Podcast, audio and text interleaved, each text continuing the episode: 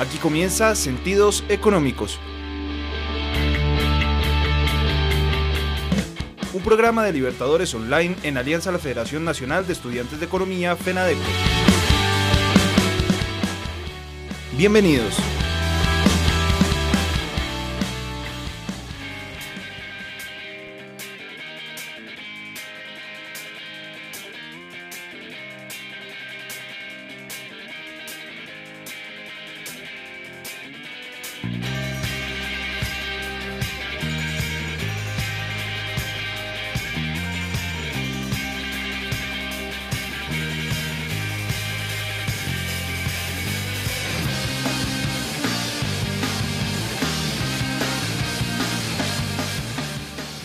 Bienvenidas a todas las personas que nos empiezan a escuchar a través de Libertadores Online. Estamos en el espacio del toque económico, justamente de acá de Libertadores Online.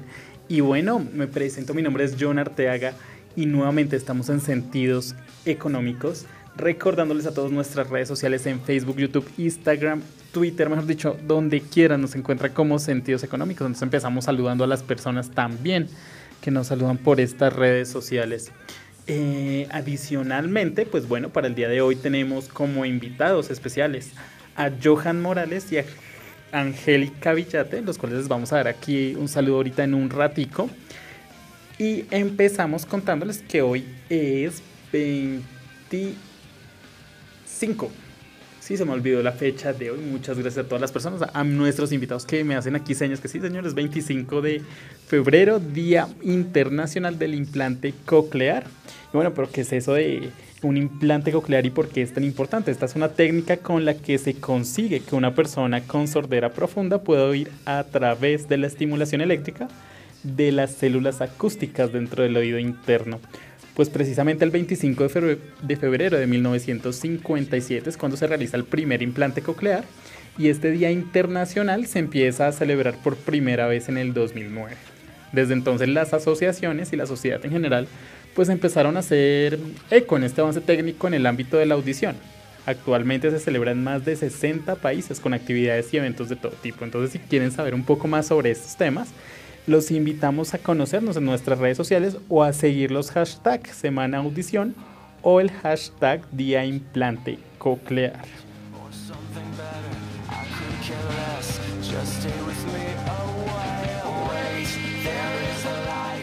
Con esto abrimos una nueva emisión aquí en Sentidos Económicos. Vamos a una pequeña pausa, pero antes de eso saludamos a, toda la, a todo el equipo de trabajo, más que la mesa de trabajo. A Gina Díaz desde Barranquilla, Catalina Patiño, un abrazo que está por ahí en clase, pero también nos está eh, sintonizando y nos está saludando, que más adelante vamos a tener alguna nota especial de ella. Con esto vamos a una pequeña pausa y ya regresamos aquí en Sentidos Económicos.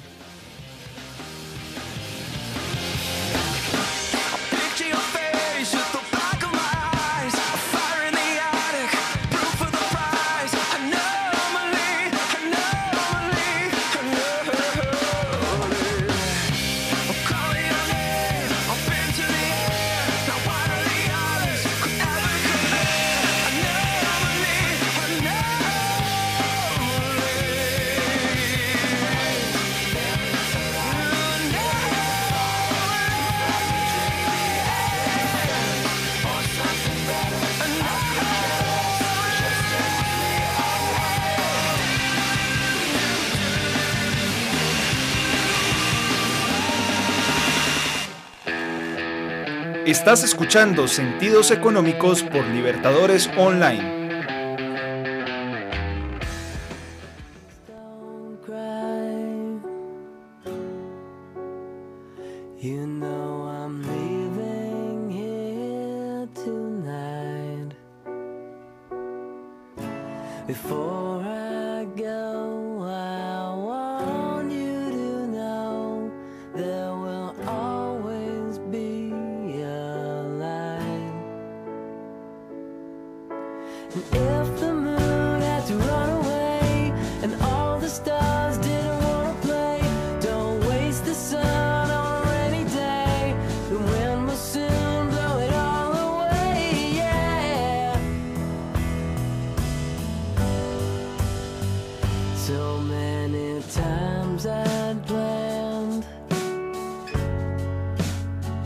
to be much more than who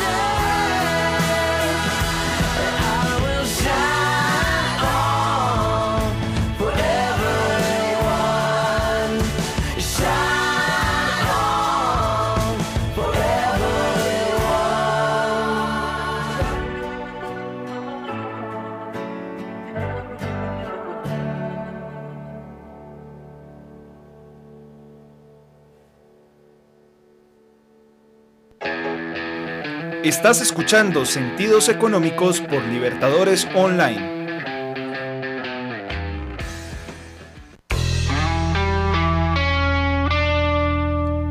Es momento de la actualidad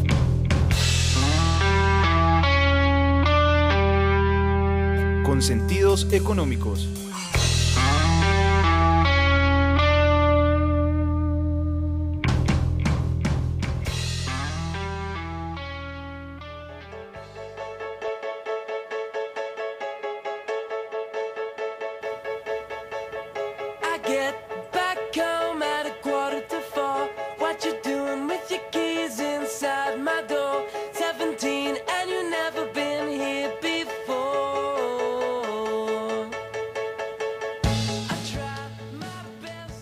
Agradecemos a todos por su sintonía comentándoles, empezando esta tanda de noticias con que Bogotá se prepara para el coronavirus y otras enfermedades respiratorias. Pues así lo titula el periódico El Tiempo, porque pues aunque el mundo enfrenta una alerta por la multiplicación de los casos de coronavirus en varios países, según la Secretaría de Salud, eh, de Bogotá pues quiere darles a los ciudadanos un mensaje de tranquilidad en esta época en la que, como todos los años, pues aumentan las enfermedades respiratorias en Bogotá.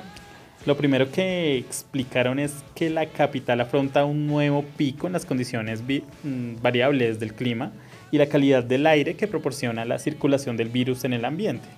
Es por eso que recomendamos reforzar las medidas de prevención y cuidado, especialmente en menores de 5 años y en los adultos mayores, para evitar la transmisión de infecciones respiratorias. Pues así es una eh, mención que hace la Secretaría de Salud. Según los funcionarios de la entidad, los más perjudicados pues, son los niños menores de 5 años de edad, como los acabamos de mencionar, y los adultos entre los 20 y los 39 años. En el caso de los niños, pues los padres y los cuidadores deben estar atentos a los signos de alarma para acudir de inmediato al médico. Pues ya hablemos de fiebre, el déficit en, el manejo y que pues eh, se permitan poder respirar bien.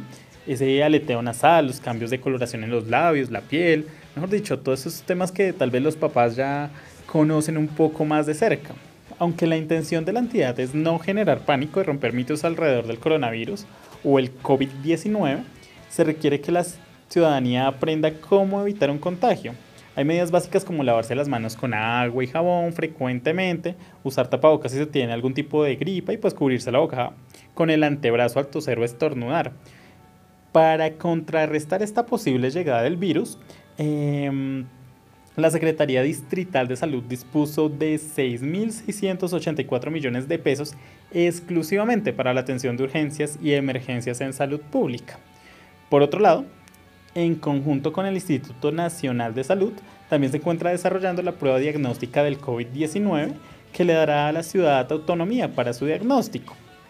Es por esto que, bueno, eh, digamos que tenemos una alerta de virus porque aumentó la capacidad según eh, los comunicados de esta semana de la, del gobierno, pero eh, digamos que la Secretaría de Salud en este caso nos dice, hey, pues hay que estar pendientes, pero pues tampoco es que nos alarmemos y armemos pánico.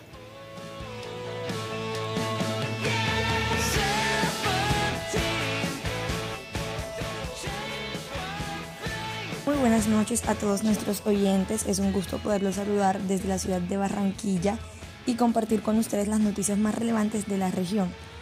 En este caso, el turno es para la ciudad de Barranquilla, que hoy le dice adiós a las fiestas más, a una de las fiestas más grandes del país, como lo es su carnaval. Este año, la Puerta de Oro de Colombia abrió sus puertas para recibir a más de 1.864.000 asistentes. Contó con la participación de aproximadamente 9.700 músicos, 35.000 artistas y un 125% de aumento en las ventas. El Carnaval de Barranquilla es una de las muestras culturales más grandes que tiene el país. Es un potente motor de la economía durante estas fechas en la ciudad. En una alianza entre la Secretaría de Cultura, Patrimonio y Turismo con Fenalco Atlántico, la Cámara de Comercio de Barranquilla y gremios del turismo, por segunda vez realizaron un estudio de impacto económico del Carnaval de Barranquilla 2020. De acuerdo con el presente estudio, el aeropuerto Ernesto Cortizos tenía previsto la llegada de 26.000 vuelos nacionales y 3.000 vuelos internacionales. Mientras tanto, la terminal de transporte se preparó para movilizar aproximadamente 66.123 pasajeros. En cuanto al comercio formal, se estimó que las ventas aumentarían durante esta época en un 82%, en especial las telas e instrumentos musicales. Claramente otro sector que sube sus ventas es el de bares en un 36%, gasolineras en un 10,8%, droguerías en un 25,1%, las peluquerías en un 16,2% y el transporte público en un 55,3%. La obra maestra declarada Patrimonio Oral e Intangible de la Humanidad por la UNESCO mueve aproximadamente 308.219 millones esta vez entre los distintos sectores.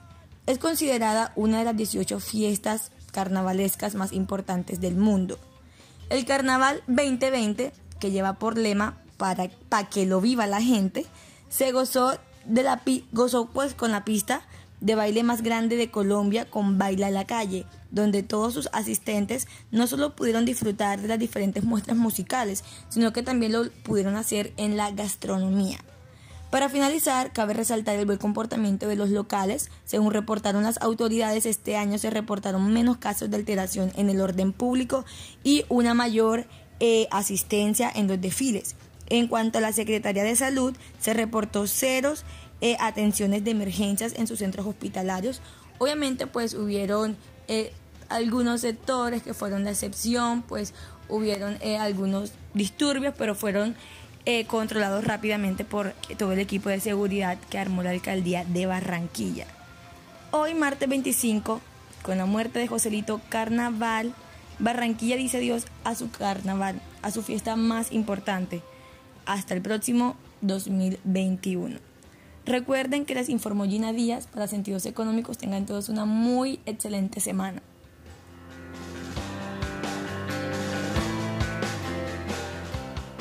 Muchas gracias Gina. Em, que se note que teníamos un poco de ronquera ya de fondo, porque pues me imagino que estuvo celebrando todo el carnaval de Barranquilla.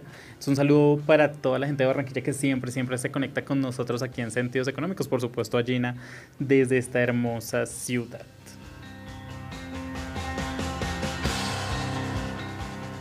Y bueno, en noticias internacionales, pues los precios del petróleo se desplomaron un 4% por temor a menor demanda del crudo.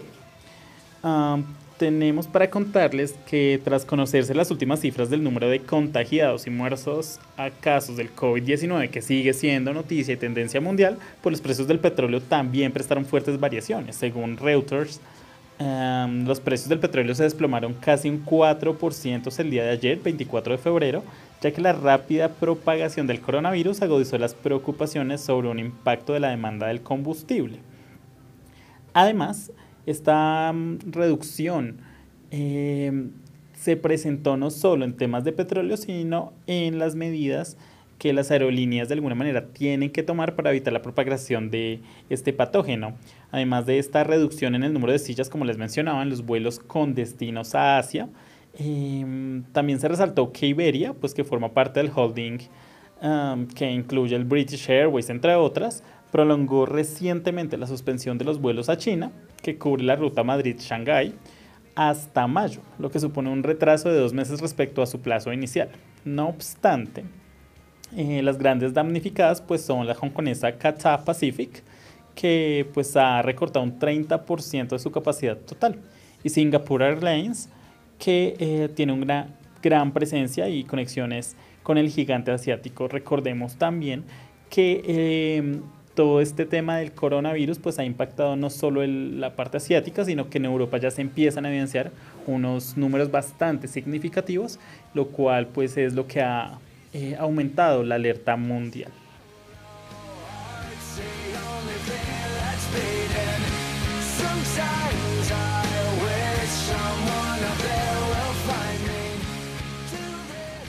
Y con esto cerramos nuestra tanda de noticias ya para empezar a abrirles paso a nuestros invitados el día de hoy.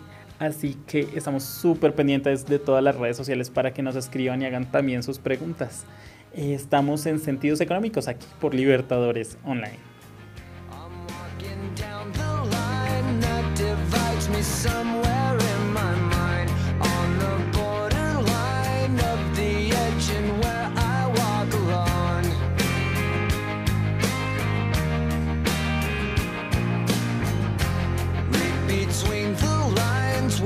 Fucked up and everything's alright. Check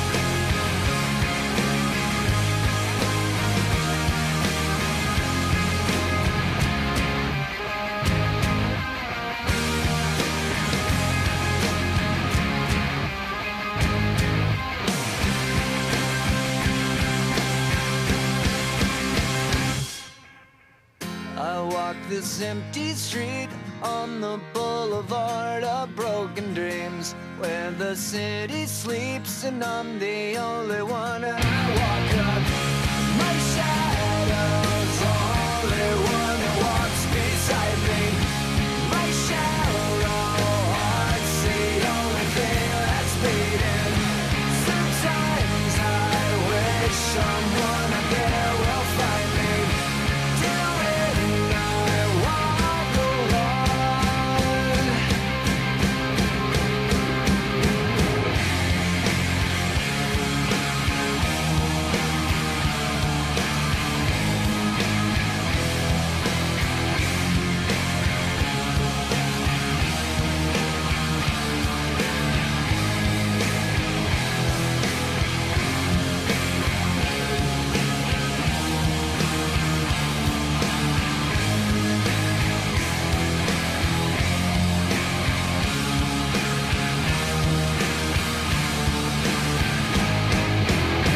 Estás escuchando Sentidos Económicos a través de Libertadores Online.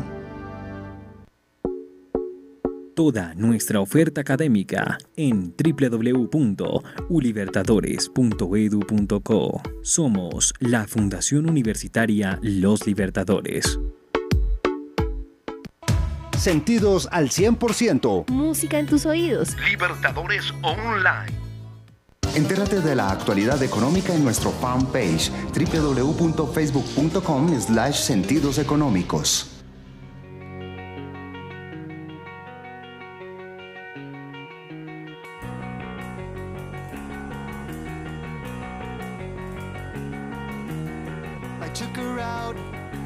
Friday night. I woke alone to get the feeling right.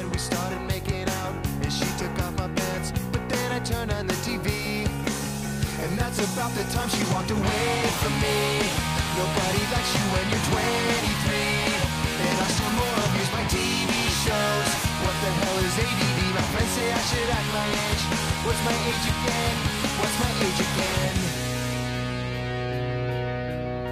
But later on, on the drive home, I called her mom from a payphone. I said I was the cops and your husband's in jail. The state looks down on sodomy. And that's about the time that bitch hung up on me. Nobody likes you when you're 23. And I still of these my bank phone calls. What the hell is call ID? My friends say I should have my age. What's my age again?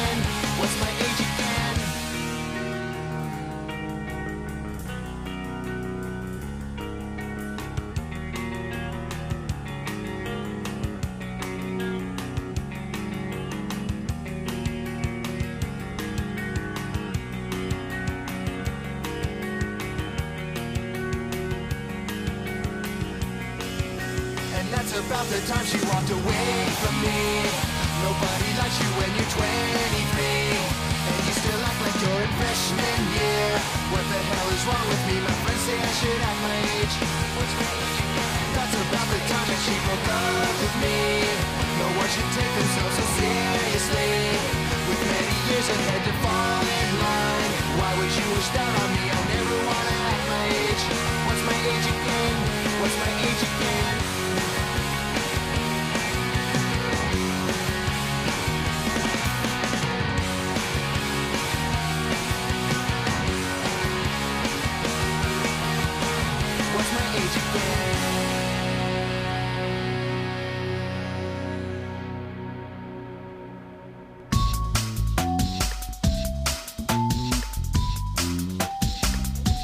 Hablan los expertos. Con sentidos económicos.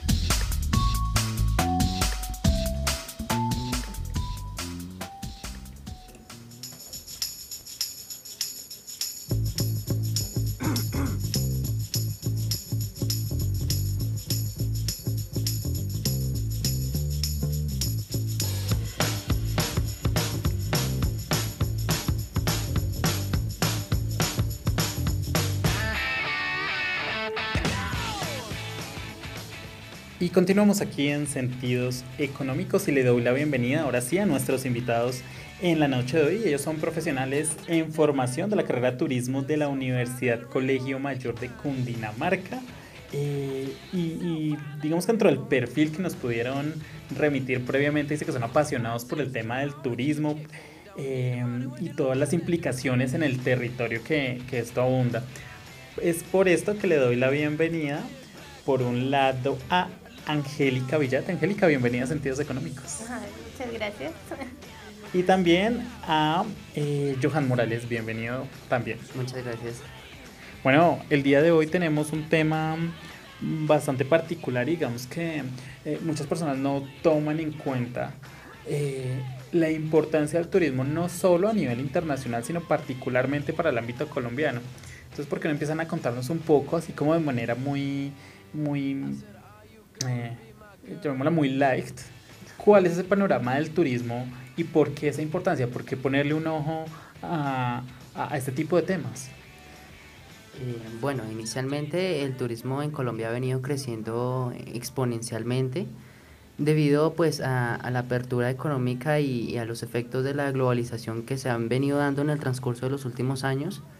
El turismo si bien eh, representa una fuente económica, también eh, representa también eh, una fuente de, ingresos en cuanto, a, en cuanto a lo social y a lo económico, por cierto.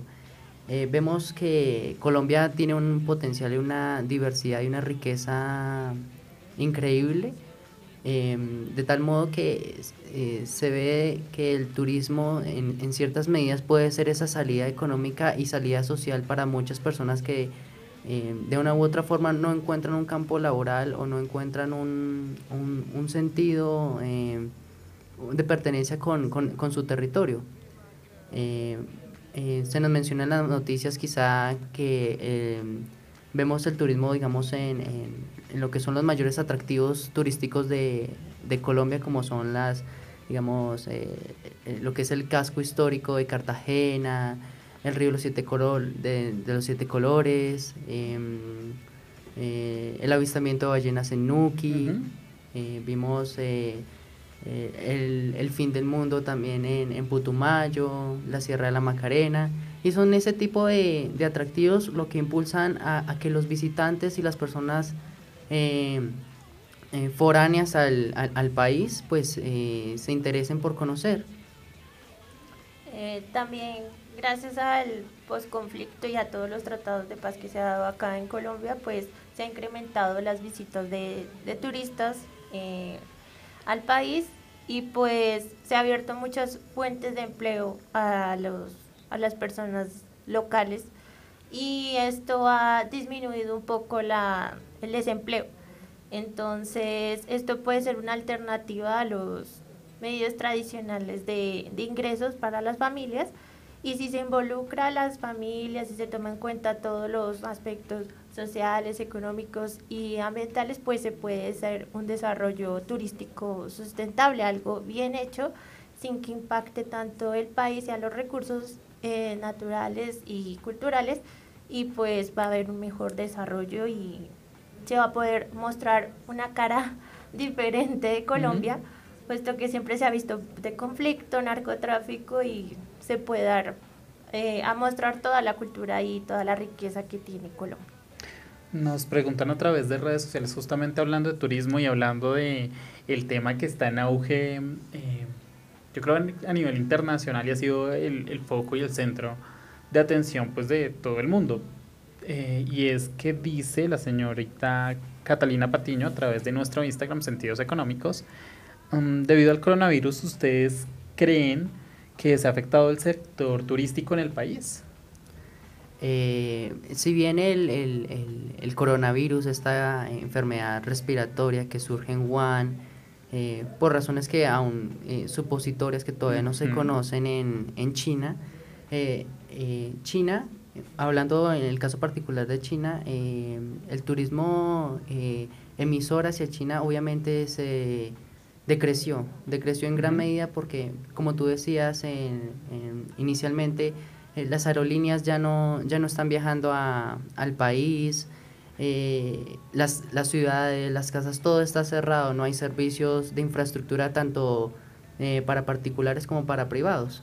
Y eso de alguna medida eh, ha generado una sensación o un imaginario de que, de que posiblemente el, vi- el- el coronavirus, eh, con la llegada de, de los colombianos que fueron eh, traídos desde la ciudad de. Wuhan hasta, hasta, hasta Colombia, eh, puede llegar y puede, digamos, provocar una, un, un caos, o, o por lo menos se ve.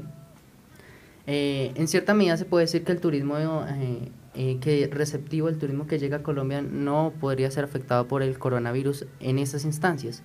Países como Italia, España, en este momento Inglaterra, de pronto hasta ahora están em, viendo lo- los efectos en primera instancia, no del turismo del tema particular, sino eh, desde, desde el tema de la ciudadanía, como un, un síntoma generado en China puede provocar eh, a- de a poco, porque no ha sido eh, drástico el cambio, pero sí de a poco eh, generando una sensación de prevención en cuanto a los gobiernos internacionales por, por prevenir la enfermedad.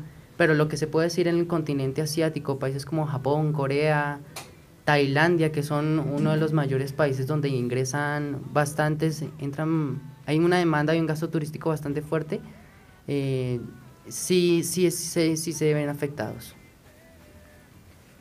Eh, pues respecto a eso, eh, sí hay, se- hay una reducción en la demanda turística que está en esos países, especialmente en China, pues siempre se ha visto como una, un país eh, manufacturero que produce muchas cosas, pero el turismo es un punto importante debido a su cultura, tradiciones.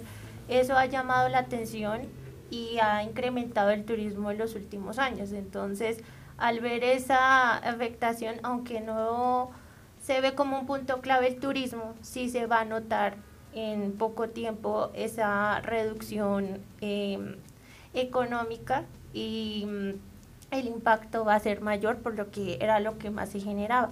En estos últimos años, pues eh, se ha dado mucho el turismo allá eh, por la historia, los palacios, todo lo que hay allá y sí se va a ver afectado. Eh, ya entrando un poco más en el tema propiamente del día de hoy, eh, digamos que yo la llamaría una hipótesis o más bien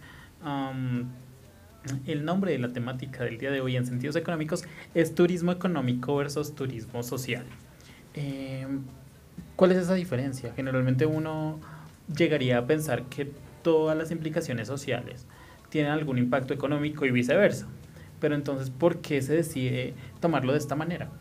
Bueno, eh, para contextualizar un poco de lo que es turismo, eh, para aquellas personas que no conocen o no tienen una referencia eh, no, un poco no tan profunda de lo que es la, actividad turística, el turismo, según la Organización Mundial del- Turismo, correspondiente a la ONU, dice que el turismo es aquella actividad o desplazamiento de personas que viajan o se desplazan fuera de su residencia eh, eh, por fines eh, de ocio, de entretenimiento, de cultura. Y bueno, hay demasiadas, demasiadas eh, eh, Causas o, causas digamos, o eh, motivos sí. por lo que la, la, la gente, la gente eh, viaja. Y pues esa es como la idea general del turismo, del turismo raso. El turismo, ¿por qué turismo social y por qué versus turismo económico? Que esa es la gran pregunta. Bueno, turismo, no existe un turismo sin que tenga el factor económico. Incluso el turismo se desarrolló como una actividad económica, porque es una actividad económica. Pero el, el, el, el tópico de social se ha perdido, no se sabe interpretar de cómo articular, cómo eh, no despojar eh, eh, el tema de los individuos, de los grupos sociales eh, al, al factor de turismo, porque vemos que eh, las grandes compañías, los grandes operadores de turismo se benefician económicamente, pero los territorios quedan afectados de alguna manera. No, se, no, no hay una reciprocidad, no hay un... Eh, ¿cómo, ¿Cómo se puede decir? Bueno, no hay como un beneficio para las comunidades en los territorios, no hay una participación inclusiva. Ese es el panorama general. Se ve el turismo, eco- eh, turismo como un turismo económico, valga la, regulanda- valga la redundancia, perdón, eh, eh, masificado, ¿no? Masificado. Es una industria que es... eh, que en ese momento está explotando, em, digamos, eh, monetariamente a, las personas y no enriqueciéndolas en, culturalmente y, académicamente como se debería hacer. Eh, pues también eh, podríamos tomar de referente a lo que se está dando en México. En México se vio el, el, gran impacto, por ejemplo nosotros hasta ahora estamos surgiendo pues, debido a todos los conflictos internos que tuvimos, pero allá se ha sido eh, un factor fundamental para el progreso del país. Eh, claro ejemplo son la, el turismo de sol y playa con Cancún, Acapulco, todo eso se ve. Y ellos eh, sí han logrado impactar a esos destinos.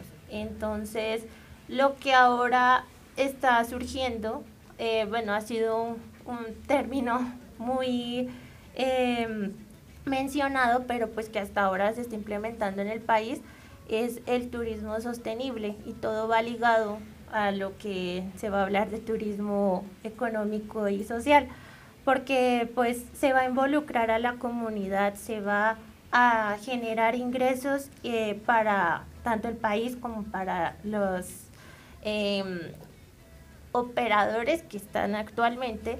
Y va a haber un intercambio cultural que va a ser beneficioso. Siempre se ha visto que llegan los turistas y hay una, nosotros le llamamos aculturación, imponen su cultura respecto a lo que está en, en el destino y esa no es la idea, es intercambiar y nutrirse y lo que uno generalmente hace en un viaje es aprender de lo que está en otro país, eso es lo que te llama la atención.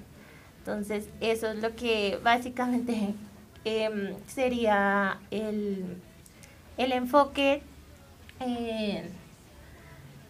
de turismo versus eh, turismo económico versus turismo social. Ok. Em, ¿Hay alternativas y digamos campañas o políticas que utiliza el gobierno nacional como Colombia, eh, la marca país, eh, Colombia es la respuesta, o la respuesta es Colombia más bien, para no cambiar el, el orden de, del nombre como tal? Y esto está enfocado a que realmente eh, otros países conozcan la diversidad cultural que hay en Colombia y, realmente es una marca nueva, si no estoy mal, viene un, más o menos del 2012, 2013, si no estoy mal.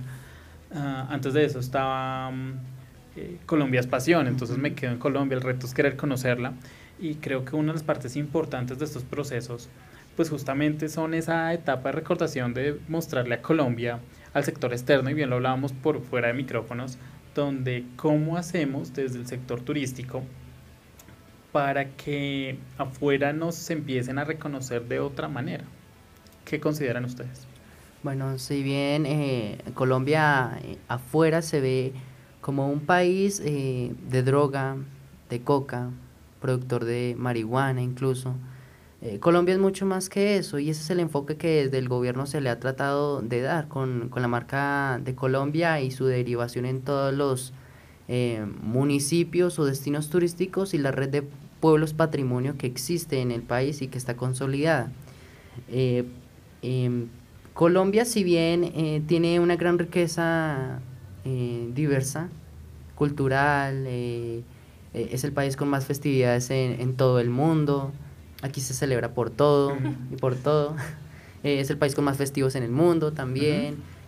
cada, cada, sitio, cada, cada, región tiene una representación, una historia única que, que se le intenta dar como, como mayor eh, preponderancia para, para conocer, em, para que la gente nos conozca desde afuera y para que nosotros mismos nos conozcan, no nos conozcamos, perdón. Porque eh, hay una dicotomía, es que eh, queremos que vengan los extranjeros, queremos que vengan las personas foráneas, pero nosotros como colombianos no conocemos nuestro territorio. somos conscientes que a veces ni siquiera conocemos nuestra propia ciudad en materia de turismo. Y no es un turismo que, que, esté ligado a, a, solamente lo económico y a generar divisas y a generar un gasto turístico e incrementar las cuentas satélites de los países, sino que desde el gobierno se intenta dar y desde diferentes planes de maestros de turismo, como es el caso de Bogotá, se intenta dar una proyección diferente de, de, de una Bogotá que es amigable, que es humana. Eh, lastimosamente en Colombia nos conocen más por los personajes famosos, como los cantantes o los futbolistas, los deportistas más que todo, que por la misma riqueza cultural. Eh, los mayores exponentes que tenemos son eh, Cartagena, y Cartagena, y. Bogotá, pero hay mucho más, mucho más, digamos, tenemos Amazonía, tenemos llanos, tenemos Pacífico, tenemos región andina, tenemos tres cordilleras. Todo eso impulsa a, a generar una nueva conciencia a las personas sobre qué es lo verdadera importante en nuestro país, conocerlo, habitarlo y apropiarnos de él. Entonces, digamos, una institución pública como, eh, no sé, es pública, privada, qué pena, eh, Procolombia, eh, o, los, o el Fondo para el Turismo que es Fontur, Ujú. eh, eh, incluso el Ministerio de Relaciones Exteriores, la marca País, por supuesto, desde diferentes partes del mundo intentan cambiar esa imagen. Eso es lo que no se ve o no se visibiliza desde adentro, pero ellos intentan cambiar esa imagen. Sino que, ¿qué es lo que sucede? Que eh, en ciertos aspectos el turismo eh, no está bien planificado.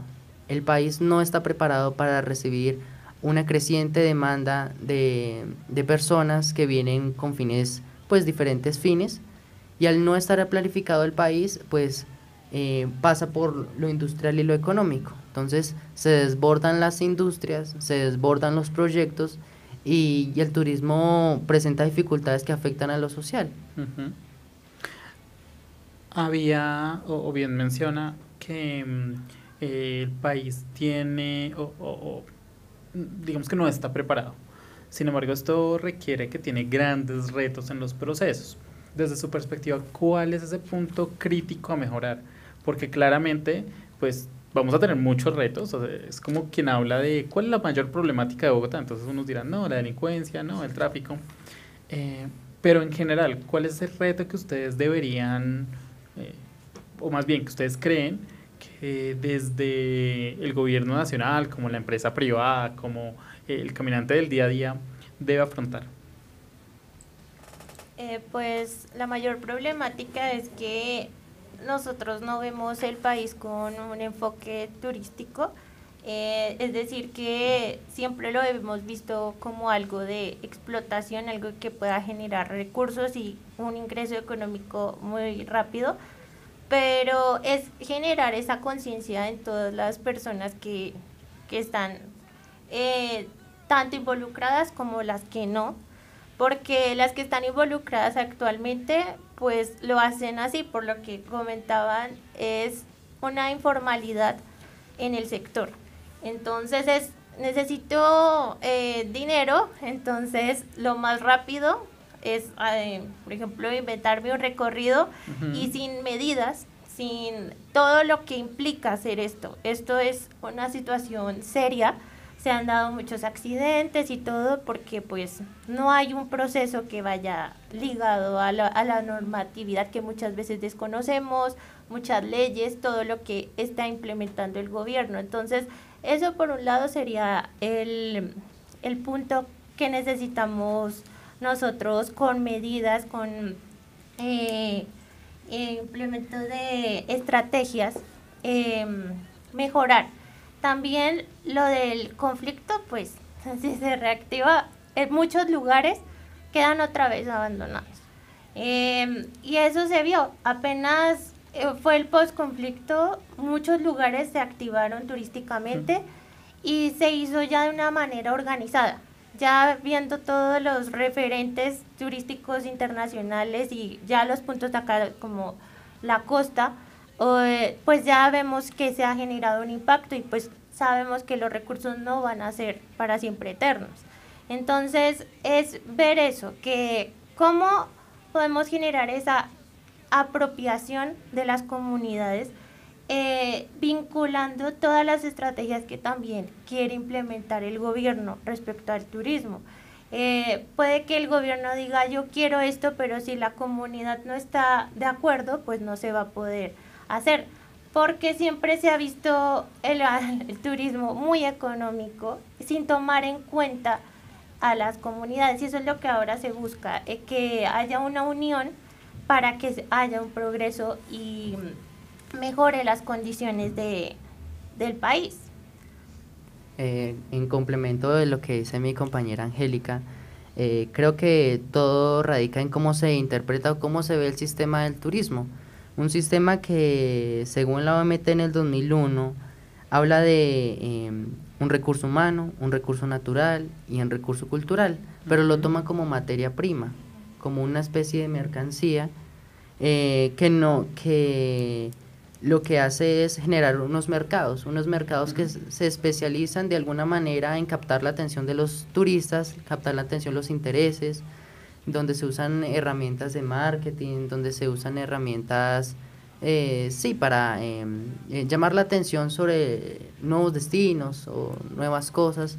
Pero cuando el sistema cae y cuando el sistema no, no funciona de la manera que debería funcionar, como es el sistema turístico, hablamos de infraestructura, de una planta, hablamos también de un- capital humano, un capital intelectual, eh, gente que piense de una manera en cómo recibir eh, eh, a los visitantes, eh, dejar beneficios obviamente monetarios al país, pero también enriquecer a las comunidades, porque todo se está concentrando en multinacionales, en cadenas hotelera- hoteleras. Y según la clasificación estándar de actividades turísticas a nivel mundial, existen 185 establecimientos propios de la actividad turística. De esos 185, como venía diciendo, la industria hotelera es la que, la que rebasa, o sea, la que rebasa y, y, eh, a, a modo de ejemplo, eh, muchas personas del entorno rural, hable- háblese de cualquier departamento, cualquier municipalidad, eh, tienen cómo realizar, cómo hacer del turismo algo diferente. Porque el turismo no solo es, como venía diciendo Angélica, no solo lo económico, sino también es la culturización. Porque una persona viaja es por conocer. Ujú. Culturización y más que todo aprendizaje. Entonces, desde una finca, digamos, a modo de ejemplo, eh, un campesino puede, eh, con sus conocimientos eh, sobre el, el quehacer diario, puede como transformar la idea e in- y cambiar el contexto en el que se ve el turismo como algo masificado, algo que es de sol y playa, como algo que es viajar, contaminar y devolverme, porque todo, toda la actividad turística en sí es un impacto también para el medio ambiente y eso no se ve desde las políticas estatales. Existe una política también nacional de turismo, pero tampoco responde a las, a las necesidades de las, de las poblaciones. Eh, el presidente también propuso en, digamos, eh, eh, un plan de desarrollo donde el turismo también tenía que ser un pilar fuerte en, en su, en, su, en su gobernabilidad. Pero vemos eh, que presenta deficiencias porque lo social se concibe como las personas que están ubicadas en tal entorno. Y pero las personas también tienen conocimientos, tienen saberes, tienen tradiciones. Es un tema cultural en sí alrededor pues bastante complejo y algo le tiene que quedar a esas personas, algo le tiene que quedar, no solo lo monetario, sino eh, el enriquecimiento en cuanto a, a conocer saberes tanto extranjeros como los propios que se mandan para allá. Bueno, vamos a hacer una pequeña pausa aquí en sentidos económicos. Sin embargo, les voy haciendo una pregunta también que, digamos que nos va surgiendo a través de todo lo que estamos mencionando, que uno de los retos más importantes que tiene el turismo aquí en Colombia, pues es justamente la informalidad, la informalidad a la hora de mm, poder decirle al turista, hey, venga a Colombia. Entonces les dejo por ahí la inquietud, ya venimos aquí, o ya más bien, ya volvemos aquí en sentidos económicos, estamos en Libertadores Online.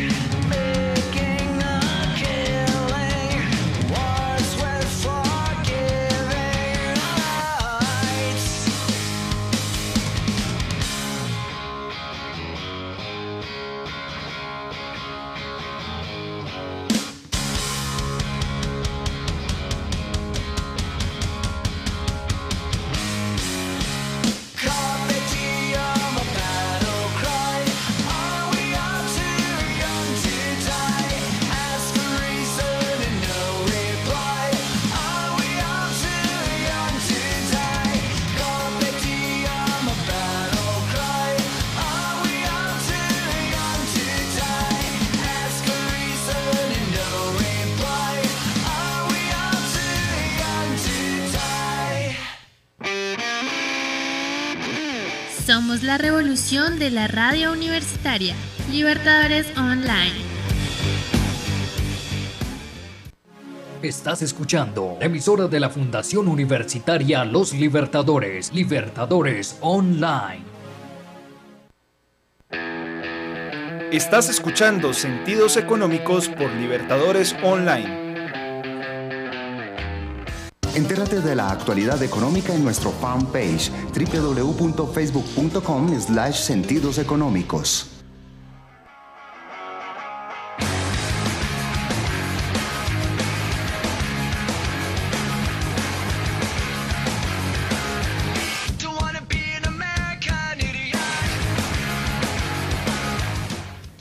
Continuamos aquí en Sentidos Económicos hablando justamente de turismo.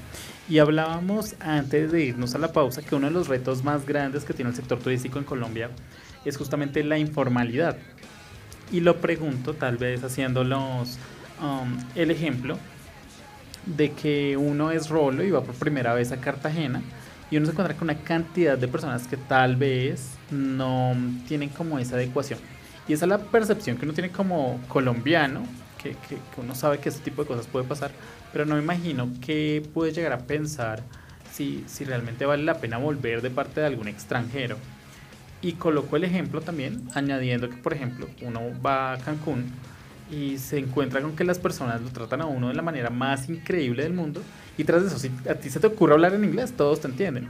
Mm, cosa que no pasa en Cartagena o en otros lugares aquí en Colombia desde su perspectiva, ¿cuál sería esa manera de mejorar esa informalidad en el turismo? Bueno, yo creo que la informalidad en el turismo no solo es algo que, que, tenga que ver y a raíz del turismo, ¿no? Eh, la, informalidad más que todo es un tema social bastante fuerte que se ve en la mayoría de las ciudades por el tema del desempleo en primera instancia, pero también por el tema de que las personas eh, no, no, no quieren sentir la necesidad de, estar ligados a un tema eh, de un contrato, de tener que pagar una salud, eh, ser, eh, ¿cómo se dice esto? Eh, Toda la parte prestacional de, que nos obliga la ley. Seguridad social y todo eso. Y vemos en primera instancia que la informalidad no se puede atacar o no se puede atacar, suena muy feo, ¿no? No se puede reducir desde, desde el turismo, no. Tiene que haber una política social, socioeconómica que, que prime más que todo por eh, eh, reducir esa informalidad que atenta contra pues tanta compañía que de una u otra forma sí tiene que pagar impuestos ante el Estado. Eh, pero hay diferentes formas de hacerlo. Digamos, Muchas veces eh, se ve, lo que como se venía diciendo, se ven al turismo como parte de un proceso, un sistema que tiene que estar liderado por compañías. Al estar liderado por compañías no va a funcionar. Y no va a funcionar en el aspecto de que siempre se va a relegar a la población local. La industria turística eh, también es un, también eh, es un, tiene una problemática de colonialización una colonialización, ¿por qué? Porque también es algo impuesto. Así como compañías extraen nuestro petróleo de aquí, con el famoso fracking, o con, em, no, diversas, incluso eh, la informática, ¿no? Em, conocimientos, saberes, ideas, chismes, cosas que son inmersas aquí, introducidas en el país, También pasa con el turismo. Las cadenas hoteleras entran, eh, las agencias de viajes entran, las grandes multinacionales que tengan que ver con el ocio y el entretenimiento también entran. Entonces, ¿dónde queda la población local? ¿Dónde quedan los saberes? Muchas veces se contratan solo por cumplir requisitos de responsabilidad social, pero no... Lo que, lo que se quiere decir es que eh, no debe haber esa incapacidad por parte del, de, la persona originaria, en este caso de Colombia, una incapacidad mental de no contribuir a, em, al sector del turismo. Muchas personas recurren a la informalidad como un medio de subsistencia, porque así lo es, es un medio de subsistencia. Pero las políticas tienen que estar orientadas a eso. Eh, los planes, los planes de ordenamiento de territorio también, porque eh, se usan los suelos, digamos, eh, para privilegiar a unas compañías, las compañías turísticas, o los grandes consorcios del turismo y el entretenimiento en unos territorios específicos, generando, digamos, una especie de contexto artificial, donde las personas eh, propias de un territorio no tienen ni siquiera acceso, están relegadas y recurren a la informalidad. La informalidad debe ser reducida y pensada desde el entorno de beneficiar a las poblaciones, a las poblaciones. Obviamente, como venía diciendo, hay personas que no les gusta eh, eh, la formalidad no les gusta la formalidad y no va con eso, pero de una u otra forma, eh, eh, la informalidad no es todo el, opuesto de la formalidad, la informalidad también eh, son esas expresiones culturales, esos conocimientos y esos saberes que también hacen que un, turisto, que un turismo se visibilice.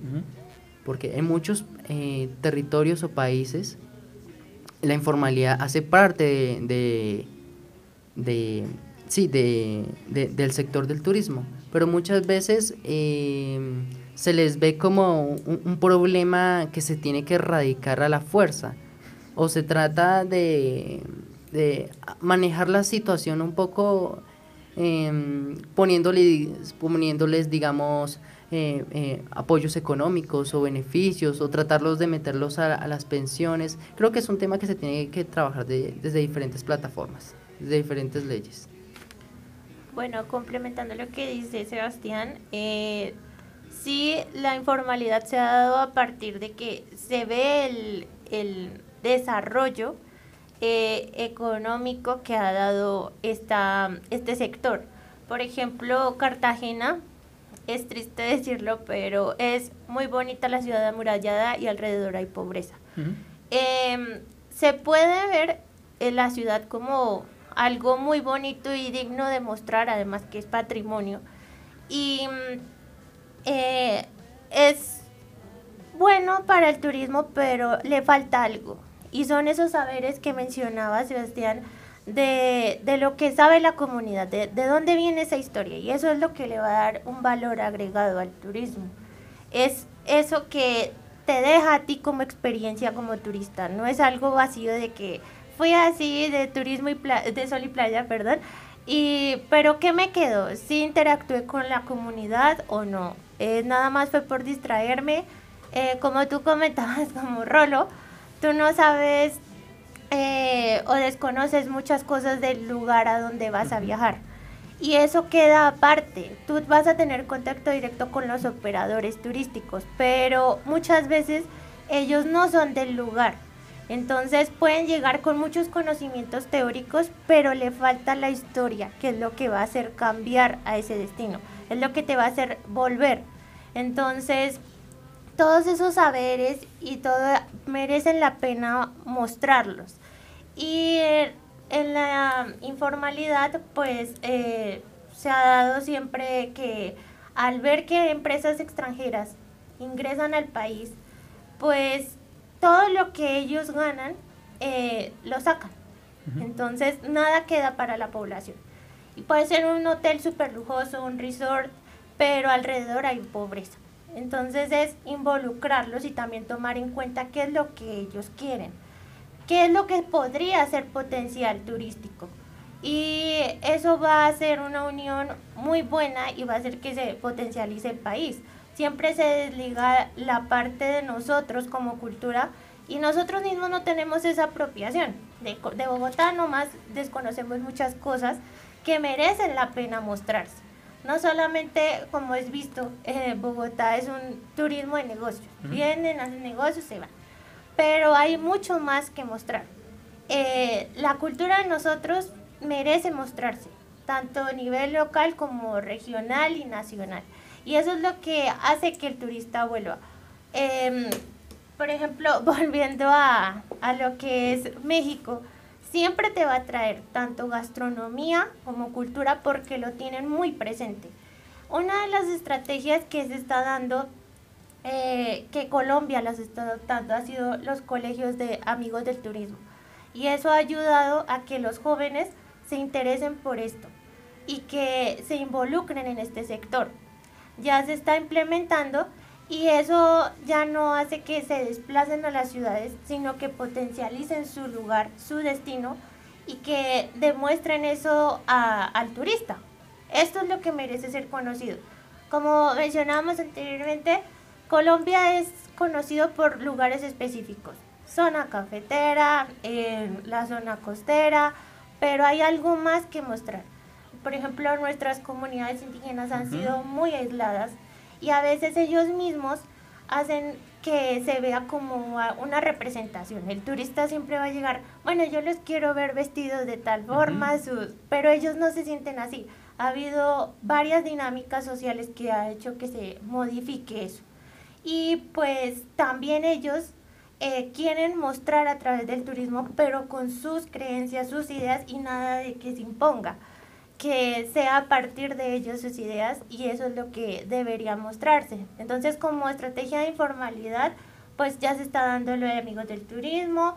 En el SENA se capacita a las personas para que tengan el registro nacional de turismo y pues en los lugares, eh, por ejemplo, hoteles, em, hostales, ya se debe tener una plaquita que diga registro nacional de turismo y ya ahí se ve que, mm, que pues ya tienen una formación. Entonces, ligado eh, la formación teórica, bueno, la teoría que tengan, los conocimientos teóricos, y la parte de, de que tú eres ahí, de, de, ahí, de ese lugar, y que conoces tu territorio, va a haber mucho más auge en este sector. Antes de continuar, quiero mandarle saludo a las personas que nos saludan a través de redes sociales. Paula Silva, que bacano el tema. Un saludo para los invitados. Un saludo para Juliana Porras, para Moisés sin apellido. Em, Natalia López, Lorena Urrego, Lina Cerro, Francesco Turco, que nos saluda desde Italia. Agustín García, Andrés Acuña, Natalia Fernanda, Angie Orozco, un abrazo gigante para ella, gran amiga de la casa. Andrés eh, Gallo, también un gran amigo de esta casa. Un saludo para todos y pues para todas las personas que no alcanzo a nombrar. Em, justamente hace un momento mencionaban que ah, hay algún tipo de turismo con las comunidades indígenas y con estos procesos. Entonces la pregunta la voy a dividir en dos. ¿Cómo podemos lograr que eh, exista realmente un turismo sostenible que no afecte de alguna manera este tipo de comunidades y que no nos pase cosas como las que pasó en Machu Picchu tal vez hace algunos años, donde definitivamente tocó cerrarlo porque la gente no cuidaba eh, esta zona.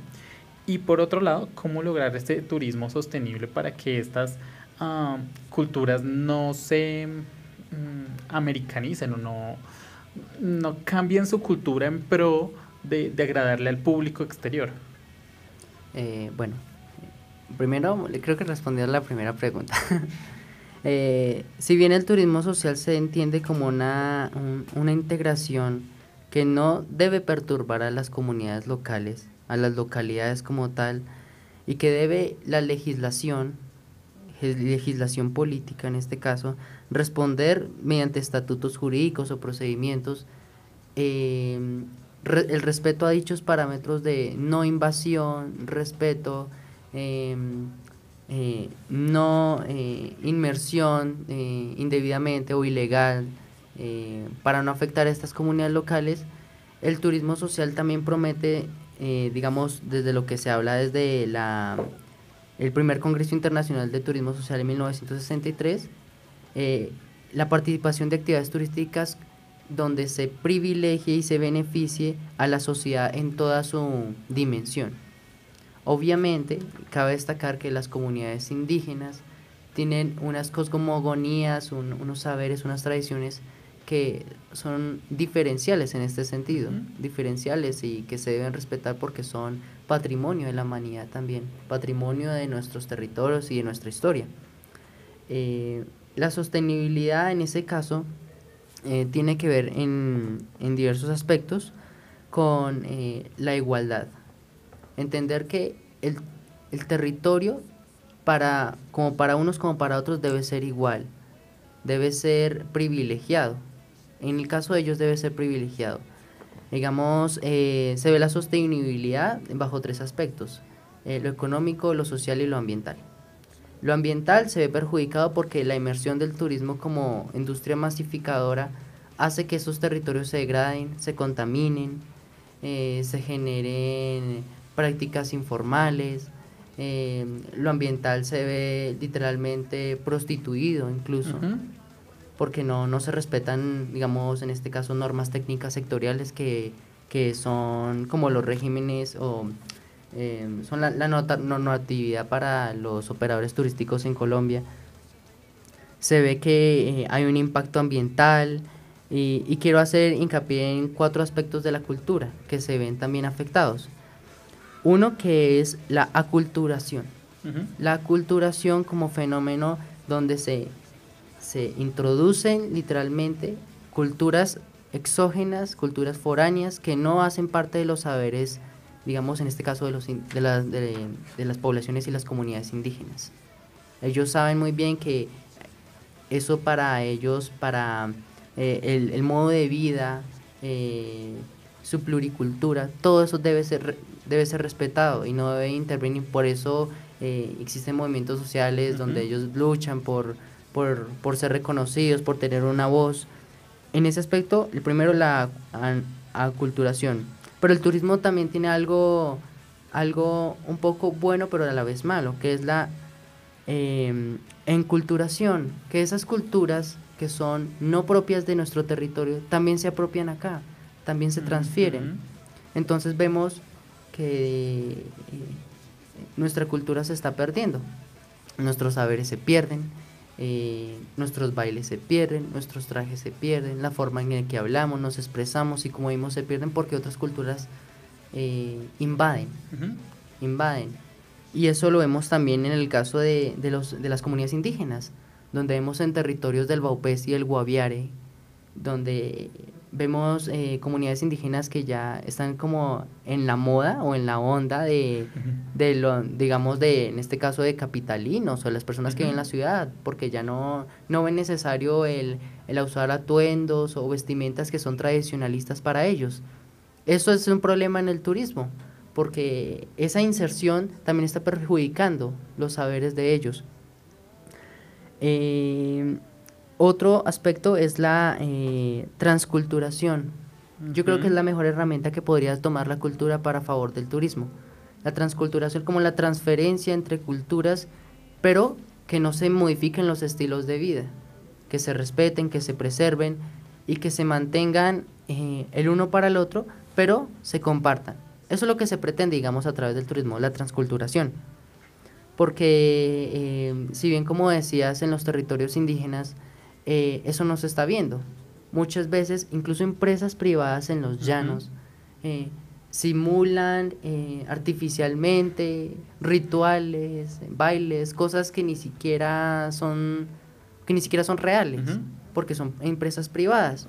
Entonces, eso por el, respeto al, a, en cuanto a lo social. El turismo es una actividad que se debe respetar y que tiene que es un punto muy sensible entre culturas entre territorios y entre personas.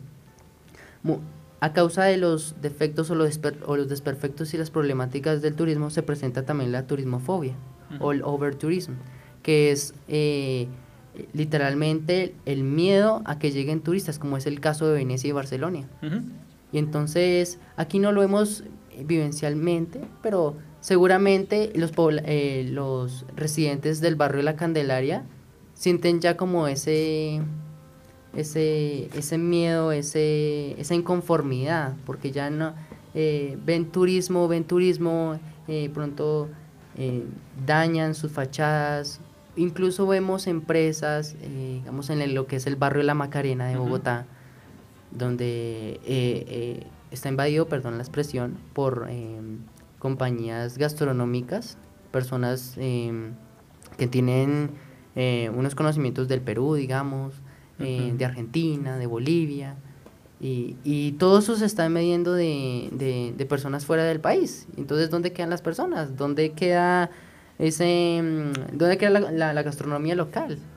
Sí, es bueno conocer, digamos, hay un restaurante peruano, hay un restaurante eso, pero cuando ya es masificado, cuando ya no hay control, entonces lo que pasa también en la Candelaria, no, no hay una especie de, de regularización en cuanto a eso. Y las comunidades se, se van a ver afectadas. Entonces hay una sobrecarga de, mm, de, de personas que ya no, que ya no, no sienten que, que tienen pertenencia sobre su propio territorio, sobre su uso del suelo, porque también los procesos de urbanización en cuanto al turismo están acabando con lo poco que tienen. Eh, compañías que multinacionales que vienen con unos propósitos económicos muy específicos, pero personas que viven del campo o personas que viven de la tierra y que incluso que no tienen nada que ver con el turismo, pero se ven afectadas literalmente.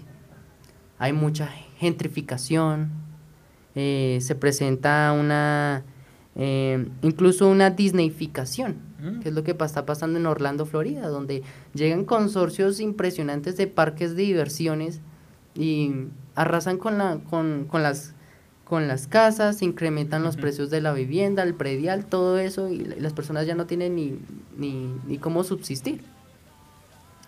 Y pues lo ambiental, obviamente hay una, hay una, mm, una contaminación impresionante de las aguas en cuanto a los destinos que son de mares, eh, eh, contaminación lumínica. eh, muchas veces vemos agencias de viajes o vemos em, eh, destinos que tienen una propaganda que ya como que obstruye la visión periférica y la visión personal y vemos tráficos en las ciudades por, a causa del turismo, vemos también una, em, una contaminación atmosférica, polución, mejor dicho, es un sin- sinfín de, de problemáticas, pero, pero que ahí vamos. Bueno, con esto eh, nos toca cerrar porque indudablemente el tema del turismo nos puede llevar muchísimo, muchísimo más tiempo. Igual desde sentidos económicos les dejamos las puertas abiertas en el momento que tal vez quieran volver a pasar por acá. Esta ya se convierte también en su casa. Y, y por supuesto la, la emisora Libertadores Online también deja las puertas abiertas para todos esos temas y para explorar todos esos temas que muchas veces uno pasa por alto simplemente por el desconocimiento de la importancia de los mismos. Entonces agradecemos a Johan Morales, muchas gracias por habernos acompañado y a Angélica Villate pues por, por también acompañarnos en este espacio que fue bastante, bastante productivo. Bueno, muchas, Muchas gracias. gracias. Estamos en sentidos económicos y ya estamos por finalizar esta emisión. No se despeguen de Libertadores Online, que falta una cosita, una pequeña sorpresa.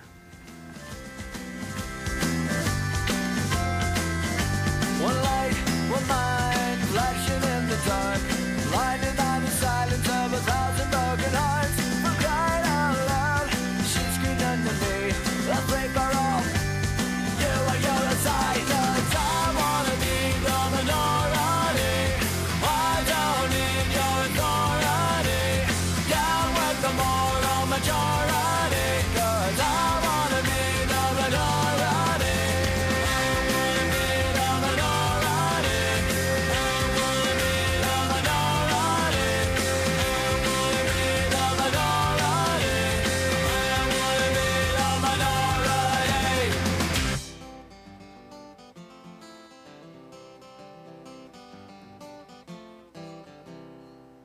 Estás escuchando Sentidos Económicos a través de Libertadores Online.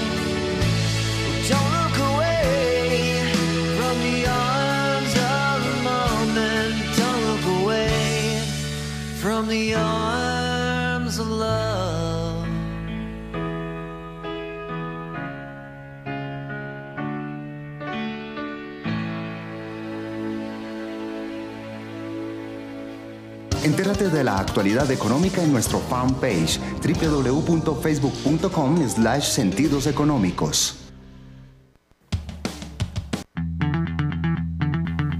Tejemos redes y portales con sentidos económicos.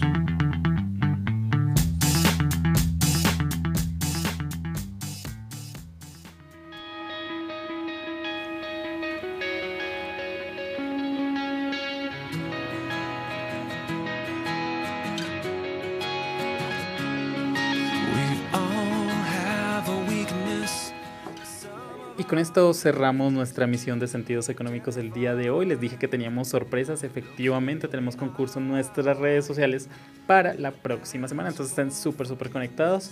Van a haber premios, van a haber boletas por ahí de conciertos, van a ver algunas cosas que las tenemos preparadas. Entonces viene por ahí, les damos una pista. Se viene Maroon 5, se viene el Stereo Picnic. Entonces, pues en sentidos económicos, como siempre, les tenemos alguna información para que eh, de pronto participen y quien quita que se ganen algunas cosas. Agradezco a las facultades de Ciencias Económicas, Administrativas y Contables y a la Facultad de Ciencias de la Comunicación. Y por supuesto a todo el equipo de Libertadores Online, encabezados por el señor Eddie Vanegas, nuestro director, quien les habla John Arteaga.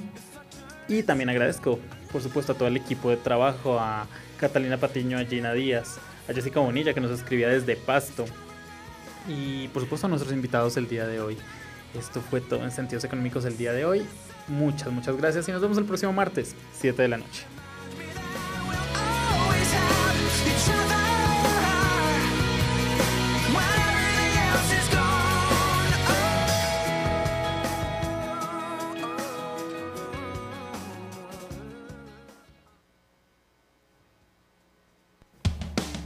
La Federación Nacional de Estudiantes de Economía, en alianza a Libertadores Online, presentó Sentidos Económicos.